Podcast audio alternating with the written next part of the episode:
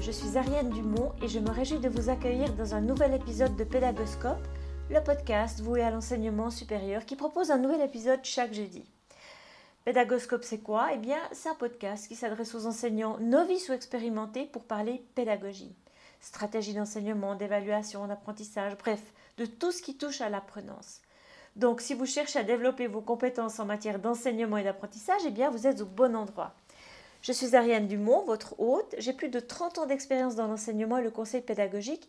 Et j'ai décidé de lancer ce podcast, d'une part parce que c'est dans l'air du temps, mais aussi parce que c'est ce qui m'a manqué à moi quand j'ai commencé ma carrière en tant que professeur. La solitude de l'enseignant, c'est une réalité encore bien vivante dans les écoles, hélas. Et Pédagoscope se propose d'accompagner pendant une vingtaine de minutes chaque jeudi celles et ceux qui souhaitent se sentir un peu moins seuls dans leur enseignement. Les personnes invitées sur le podcast de Pédagoscope sont des acteurs de l'enseignement supérieur, des experts, des enseignants, des étudiants et des invités surprises qui ont quelque chose à partager en lien avec l'apprentissage et l'enseignement. Vous retrouvez cet épisode et plein d'autres ressources sur pédagoscope.ch. Bienvenue dans cet épisode.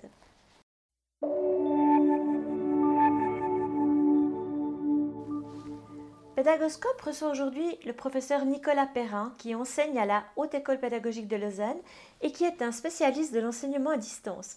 Alors le contexte sanitaire actuel impose à nouveau une grande part d'enseignement à distance dans les universités et les hautes écoles, pas seulement en Suisse et en Europe, mais dans le monde entier. La question de l'évaluation, elle est sensible dans un tel contexte. Comment créer des bonnes évaluations sans tomber dans le piège du nivellement par le bas et en évitant au maximum des comportements de tricherie Pédagoscope a posé la question à Nicolas Perrin. Ben, euh, je trouve qu'il y a un champ euh, de, pratique et de recherche qui est très intéressant avec euh, ce qui s'appelle le take-home exam, prendre l'examen à la maison, ou l'open book, open web, c'est-à-dire tout est permis, allez-y, utilisez toutes les ressources que vous souhaitez. Et donc, c'est un champ qui, des, pratiques qui existent depuis le début des années 2000. Et pour euh, faire bref, l'idée est la suivante. C'est, on va donner une tâche de haut niveau taxonomique, c'est-à-dire qui implique de problématiser, qui implique d'analyser, euh, etc. On va aussi euh, le faire en donnant une situation. C'est pas tant un cas qui est décrit, parce que dès qu'on commence à décrire un cas, de fait, on amène des informations, euh, on rend plus saillantes certaines informations que d'autres. Donc, on va plutôt donner euh, une vidéo où on va donner de la documentation à analyser, et puis on demande à l'étudiant ou au groupe d'étudiants, ben voilà, vous êtes expert de ceci, ou vous êtes amené à avoir telle mission ou autre, euh, ben, que faites-vous? Et donc là, l'idée, c'est que ben, ça demande de justement pouvoir analyser la situation, de pouvoir mobiliser euh, les concepts, les méthodes qui ont été travaillées durant l'année, et puis, euh, on va en plus dire, mais euh, on souhaite que vous preniez appui sur le débat qu'on a eu lors de la quatrième séance, ou bien on souhaite que vous fassiez des liens avec euh, la vidéo qu'on a analysée à tel moment, sous-entendu, si vous étiez pas là, alors c'est pas tant si vous étiez absent, mais si vous aviez, vous, vouliez donner à, votre oncle, tante ou je sais pas qui la tâche de faire l'examen à votre place, ben ça marchera pas. Donc voilà, c'est un peu une, démarche qui consiste d'un côté à avoir une tâche complexe, de l'autre à prendre des précautions minimales, euh, aussi d'utiliser un logiciel euh, anti-plagiat pour comparer les copies, et avec ça d'avoir quelque chose qui est à peu près vivable à distance.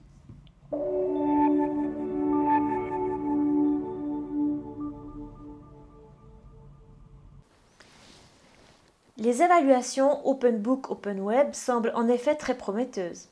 Toutefois, il faut reconnaître que cela révolutionne les stratégies d'enseignement, disons, plus conventionnelles. Alors, comment un enseignant du supérieur peut-il s'y prendre pour commencer, je dirais, petit, humble Quel est le premier échelon à gravir pour aller dans cette voie sans pour autant complètement révolutionner sa manière d'évaluer?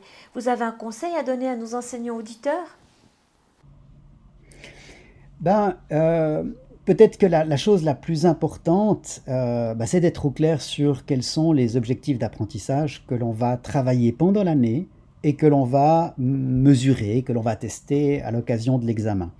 Et euh, je pense que, en effet, c'est potentiellement assez, pas, pas, révolutionnaire, mais en disant ça va transformer les pratiques de cours quand même, parce que justement, on va idéalement apprendre aux étudiants à justement poser un problème, à analyser de l'information, euh, et donc euh, à, utiliser de manière active finalement ce qu'il apprend.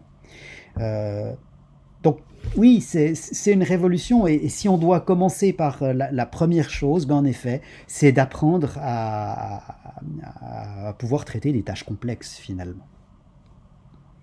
Après, il y a tout un enjeu d'apprentissage, parce que je pense que non seulement le, produit est différent, c'est-à-dire que le, niveau euh, des, tâches données aux étudiants est différent, mais c'est aussi les aider à apprendre. Euh, parce qu'en effet, peut-être que leur cursus scolaire leur a plus amené à apprendre de manière euh, relativement systématique, et pas tant euh, ah ben justement à apprendre à trier de l'information, à essayer d'analyser sous l'angle de, de, certains enjeux ou autres. Et donc, euh, bah, c'est ça qu'il s'agira d'apprendre, c'est-à-dire, euh, par exemple, en leur proposant des, des, des grilles d'auto-évaluation euh, avec des, indicateurs sur le type de, travail qui, qui, est à, à, faire. Et donc, quelque part, on va, comme on dit dans ce courant-là, piloter l'apprentissage par l'examen, non pas au sens du drill, mais au sens où, eh ben, pour arriver à des examens euh, difficiles, ben, on, aide l'étudiant à ne pas simplement apprendre de manière, euh, euh, comme on dit, par, par cœur, mais autrement.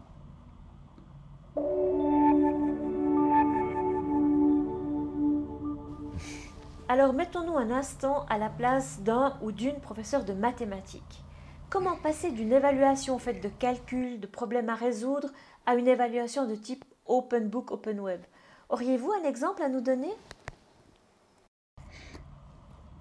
Mais oui, euh, prenons par exemple euh, tout, ce qui est de l'apprentissage des dérivés. Euh, les dérivés, ben, euh, on, les utilise toujours partout dans le monde. C'est-à-dire que quand, euh, ben, tiens, prenons la période que nous vivons, est-ce que la situation sanitaire est sous contrôle ou est-ce qu'au contraire elle est en train d'empirer? Est-ce que on a un point d'inflexion donc sur une courbe ou non? Euh, ben voilà typiquement le fait que je dois passer de, certes, je dois maîtriser des aspects techniques sur comment calculer euh, une dérivée ou une dérivée seconde, mais je dois pouvoir l'utiliser à bon escient dans, dans une situation. Euh, et si en plus euh, euh, je ne pose pas le problème en termes de alors voilà, vous allez utiliser la dérivée seconde pour résoudre tel problème, mais que j'ai, je ne sais pas moi, trois extraits de, de téléjournal plus. déjà simplement ça, trois extraits de téléjournal.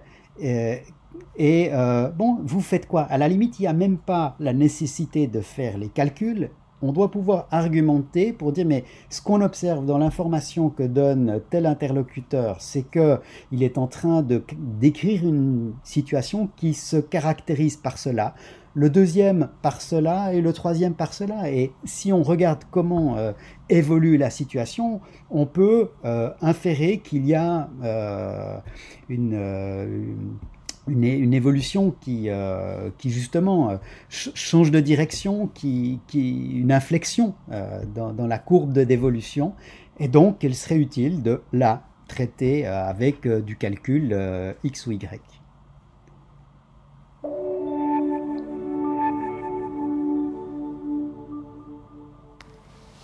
Si vous ne deviez donner qu'un conseil aux enseignants des branches dites dures comme les sciences de l'ingénieur, eh bien ce serait lequel, Nicolas Perrin?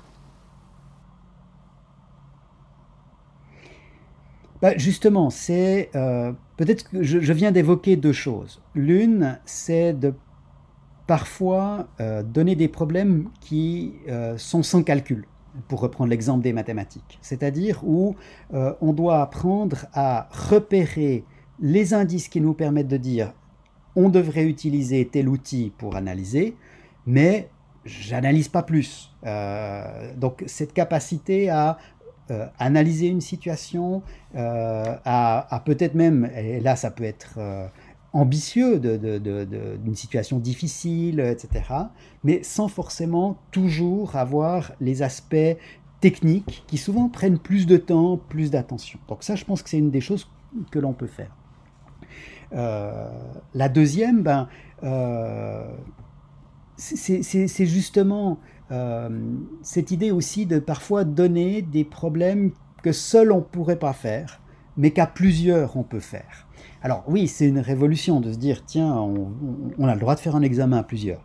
N'empêche que euh, ce que je proposais en début d'interview, c'est quelque part le monde réel. C'est-à-dire que je dois travailler avec des collègues, je dois travailler avec des informations multiples.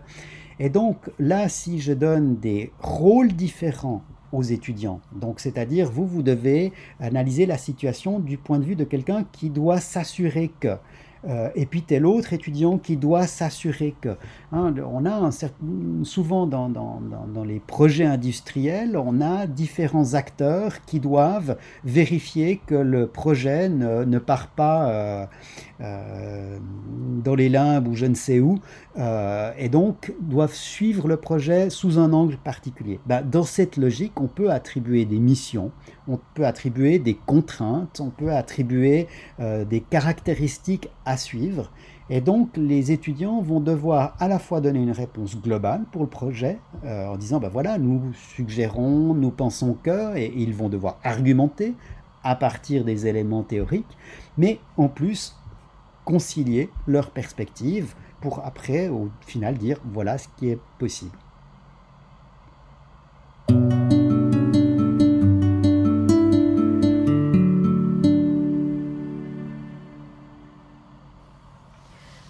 plus d'étudiants écoutent Pédagoscope. Je profite de les remercier au passage. Est-ce que vous pouvez leur donner un ou deux conseils pour se préparer à ce nouveau type d'évaluation s'ils n'ont pas l'habitude de faire des évaluations de ce type Open Book, Open Web?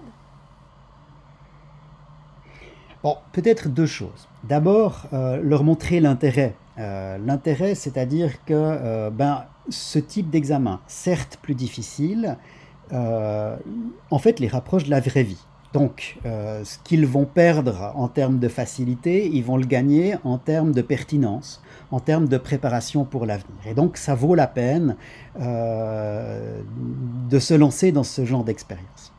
Et puis, la deuxième, eh bien, euh, c'est quelque part, comme souvent dans l'enseignement ou la formation, c'est devenir soi-même enseignant c'est-à-dire d'être capable de d'analyser finalement les problèmes qu'on reçoit, c'est-à-dire d'être capable de maîtriser ce que c'est qu'une taxonomie d'objectifs, de pouvoir lire la nature de ce qui est attendu. Ah tiens, là, un prof me fait travailler la compréhension et l'application par rapport à ça. Donc il y a quelque part un outil stratégique euh, qui permet de, de mener euh, ces études.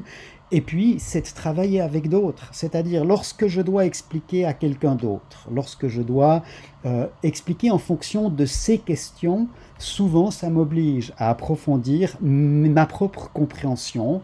Euh, peut-être qu'il me proposera des, exemples auxquels je n'avais pas pensé, et on doit tout d'un coup réfléchir à plusieurs. Alors, oui, ça prend du temps. Euh, ça prend certainement plus de temps que le bachotage les deux dernières nuits avant l'examen. Mais euh, en termes de futur professionnel, c'est vraisemblablement plus utile. Merci Nicolas Perrin pour tous ces éclairages, mais quel serait le mot de la fin pour vous?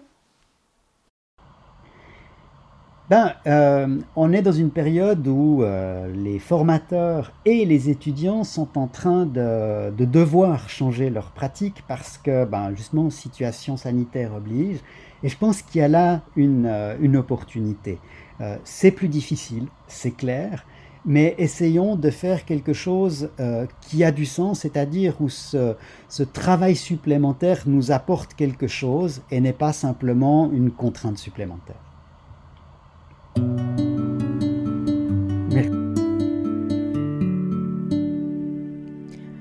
Voilà, c'est terminé pour aujourd'hui. Un grand merci d'avoir écouté cet épisode. J'espère que le format vous a plu. Si oui, Dites-le moi avec 5 étoiles ou même un petit cœur sur iTunes. Et si vous n'êtes pas fan d'Apple, bah, ce n'est pas très grave. Il y a d'autres manières de m'aider et de soutenir Pédagoscope, comme par exemple partager ce podcast avec deux ou trois de vos collègues ou amis. Cela m'aidera énormément à poursuivre cette initiative et qui sait, cela les aidera peut-être eux aussi. N'hésitez pas à me faire part de vos commentaires ou même à postuler pour participer à un épisode de Pédagoscope si vous le souhaitez. Merci et à très vite pour un nouvel épisode.